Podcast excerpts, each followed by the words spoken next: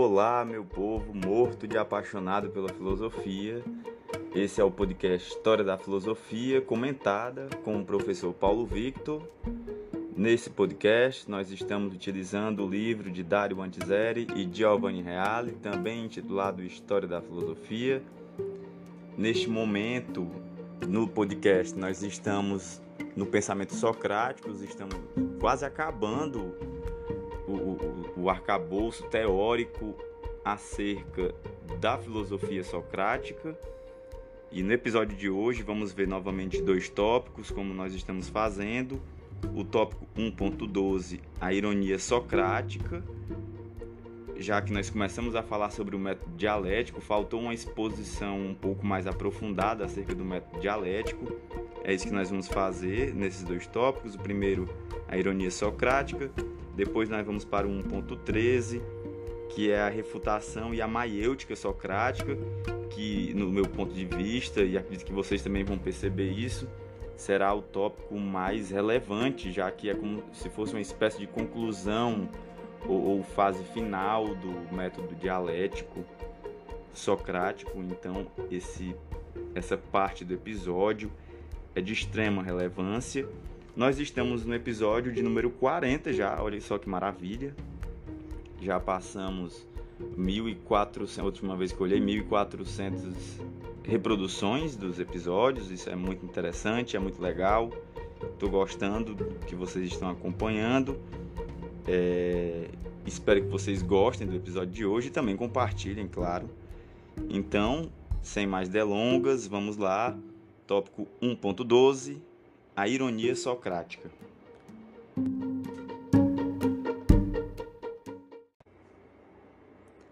A ironia é a característica peculiar da dialética socrática, não apenas do ponto de vista formal, mas também do ponto de vista substancial.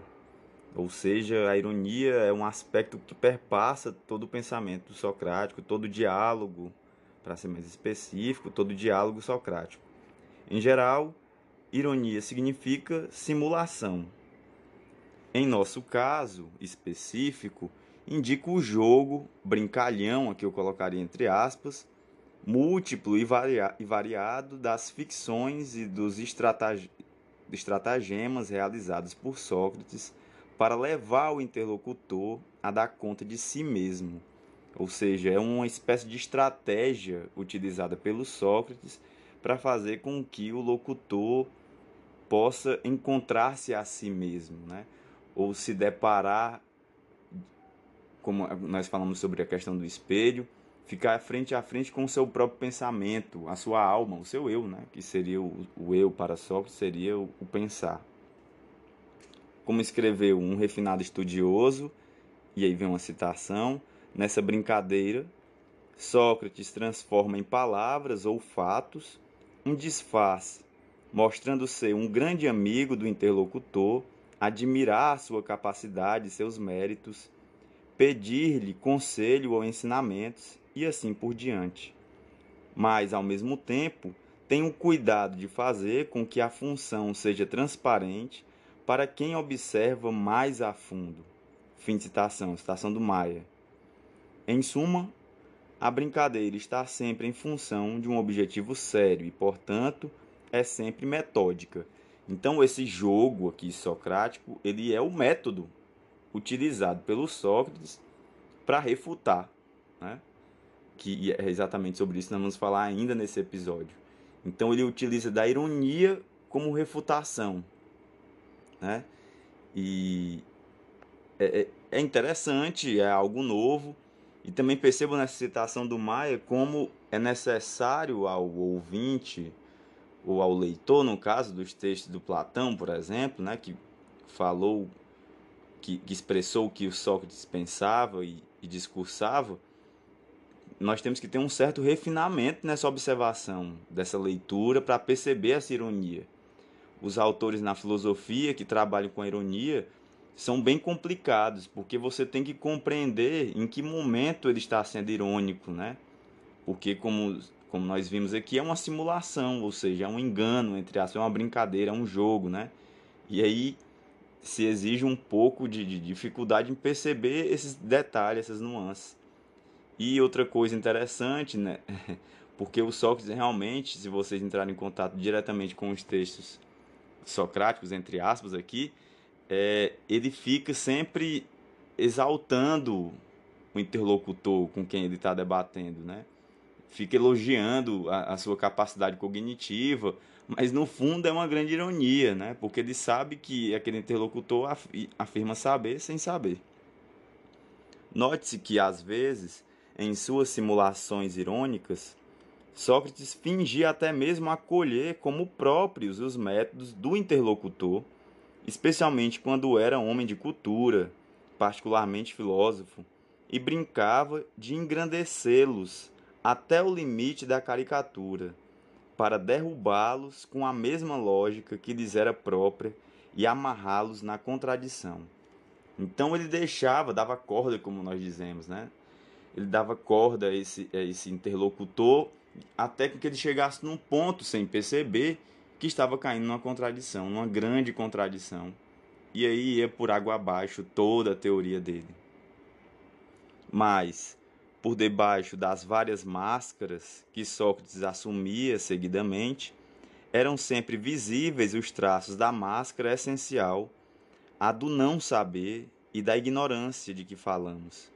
Pode-se até dizer que, no fundo, as máscaras policromáticas da ironia socrática eram variantes da máscara principal, as quais, com um hábil e multiforme jogo de dissolvências, é, no fim das contas sempre revelavam a principal, ou seja, a máscara principal é a da ignorância, que foi algo que nós já falamos nos episódios anteriores. O Sócrates por trás de tudo isso, de todo esse jogo de máscaras, né? É, dentro dessa ironia, existia a ignorância socrática. E aí, é com aquela comparação da relação do conhecimento humano com o conhecimento de Deus, etc., nós já falamos sobre isso. Mas ainda restam por esclarecer os dois momentos da refutação e da maiêutica, que são os momentos constitutivos estruturais da dialética. E aí, como eu falei para vocês, aí é nesse momento que nós vamos agora para esse novo tópico, porque trabalha esses dois conceitos importantíssimos para a gente poder compreender a dialética socrática, que são os conceitos de refutação e de maiêutica, né? Então vamos lá.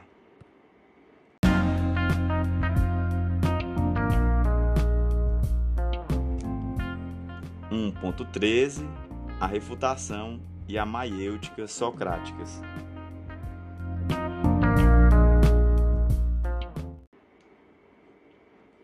A refutação, em certo sentido, constituía a par destruens do método, ou seja, a parte é, destruidora do método socrático.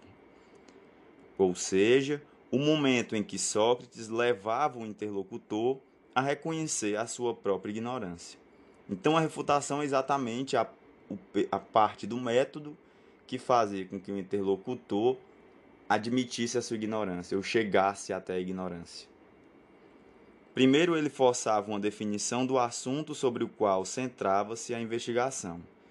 Então, ele, primeiro ele pedia para que o interlocutor definisse. Por exemplo, estavam falando sobre justiça, ele pedia, pois então, defina, conceitue o que seria o defina o que seria justiça. Ah, o interlocutor ia e fazia isso. Depois, escapava de vários modos à definição fornecida, explicitava e destacava as carências e contradições que implicava. Então, depois que vinha a definição né, do, do interlocutor, o Sócrates começava a, a, a vasculhar as falhas no discurso, na definição dele. Trazer exemplos e colocar essa definição dentro de exemplos e mostrar que não fazia sentido. O interlocutor, opa, não, não, não é bem isso que eu quero dizer. Então reformule, né? E aí retornava. Então, exortava o interlocutor a tentar uma nova definição, criticando-a e refutando-a com o mesmo procedimento. Então, quando ele fazia com que o interlocutor, então dê uma nova definição de justiça, já que essa primeira está errada e aí ele dava uma segunda definição.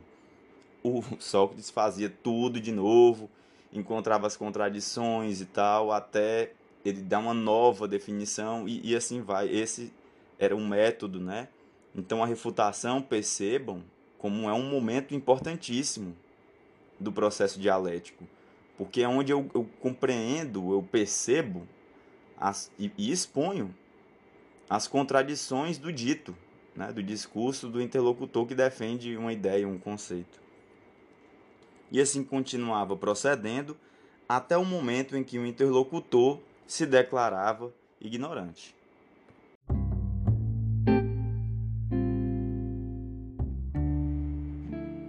É evidente que a discussão provocava irritação ou reações ainda piores nos sabichões e nos medíocres. Mas nos melhores, a refutação provocava o efeito de purificação das falsas certezas, ou seja, o efeito de purificação da ignorância, a tal ponto que Platão podia escrever a esse respeito. Antes de ler a citação, então percebam, os sabichões ou os medíocres não chegavam a lugar algum.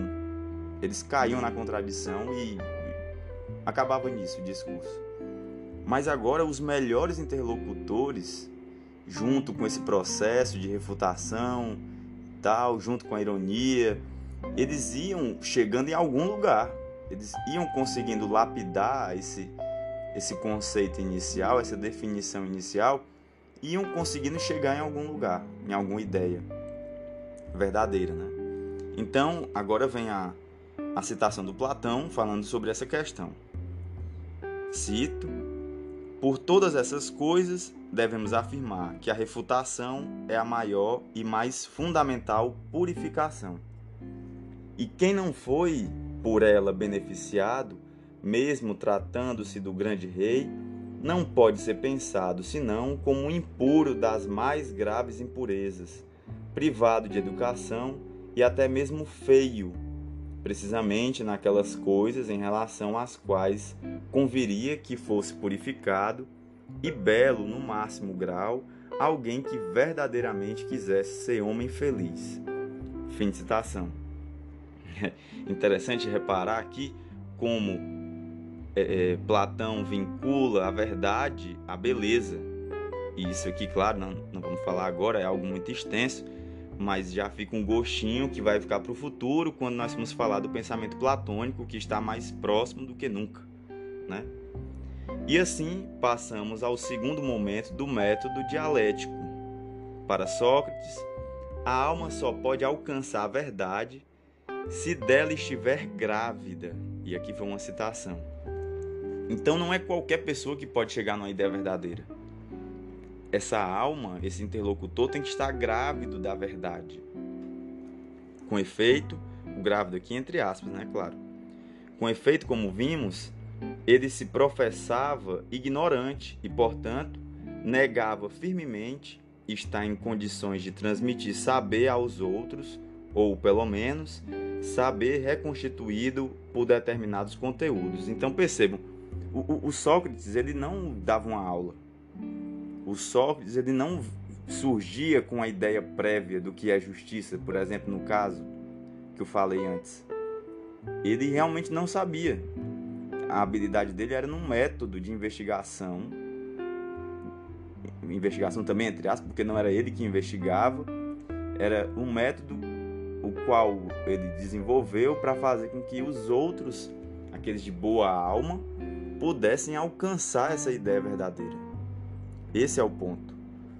Mas, da mesma forma que a mulher está grávida no corpo, tem necessidade da parteira para dar à luz, também o discípulo que tem a alma grávida de verdade tem necessidade de uma espécie de arte obstétrica espiritual, aqui entre aspas, que ajude essa verdade a vir à luz. E nisso consiste exatamente a maiêutica socrática.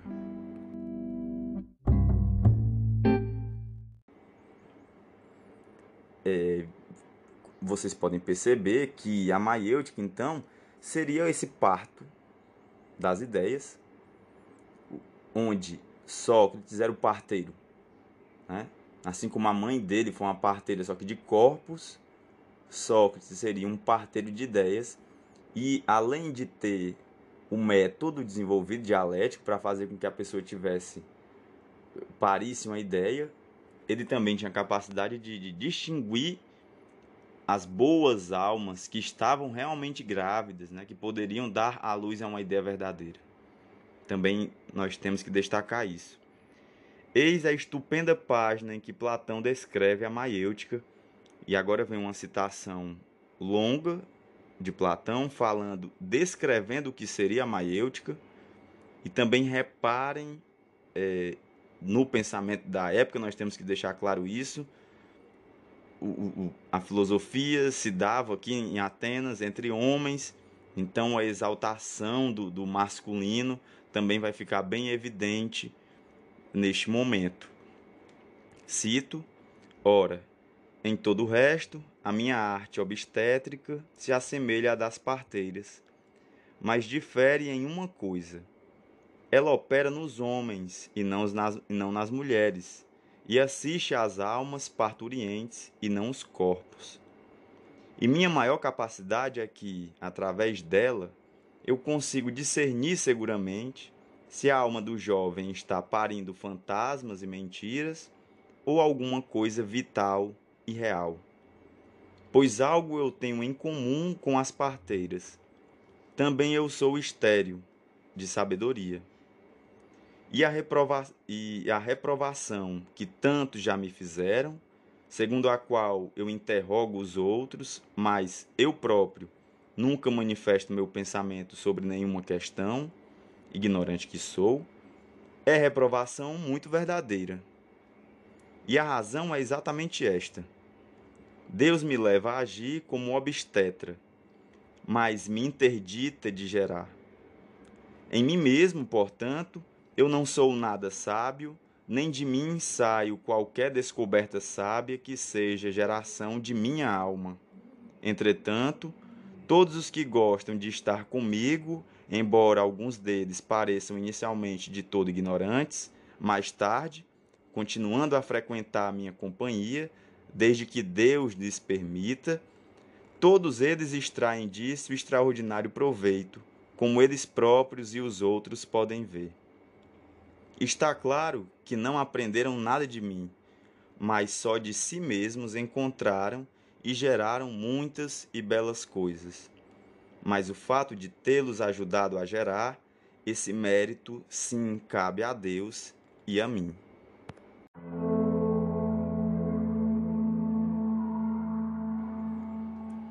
Bem, galera, esse foi o fim do tópico. É, falta a gente comentar. Perceba o que eu tinha falado antes, quando eles falam que a, as parteiras cuidam dos corpos, as mulheres parem, né?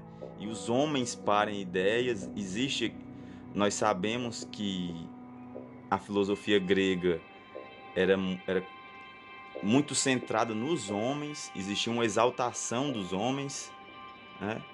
Isso vai ficar claro com Platão, mas enquanto que ao mesmo tempo Platão vai ser um dos primeiros a propor uma educação igualitária, mas isso são questões para o futuro mas é claro que a gente tem que entender esse contexto histórico, que esse era o pensamento deles. Até quando a gente for falar entre o amor entre falar sobre o amor em Platão, isso também vai ficar mais evidente lá na frente. Então, eu acho que deu para ficar claro a questão da maiêutica, né? Que enquanto esse processo de, de, de parto, um parto de ideias, e a filosofia surge disso, não tem como. É como se cada teoria filosófica fosse um parto de uma ideia, né?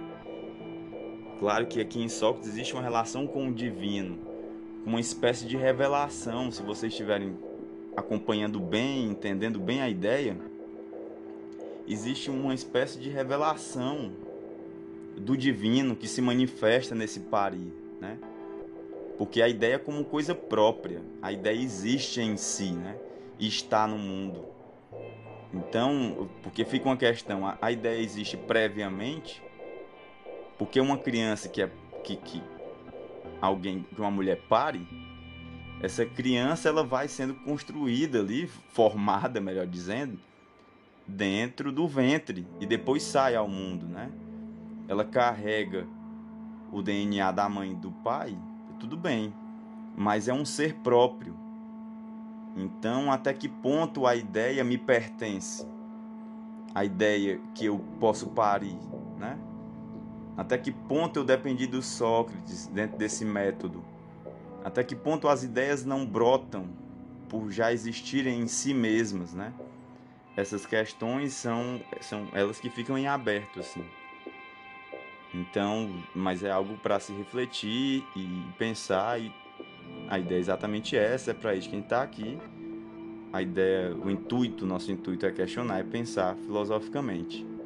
Então, é isso o episódio de hoje. Novamente eu espero que tenham gostado.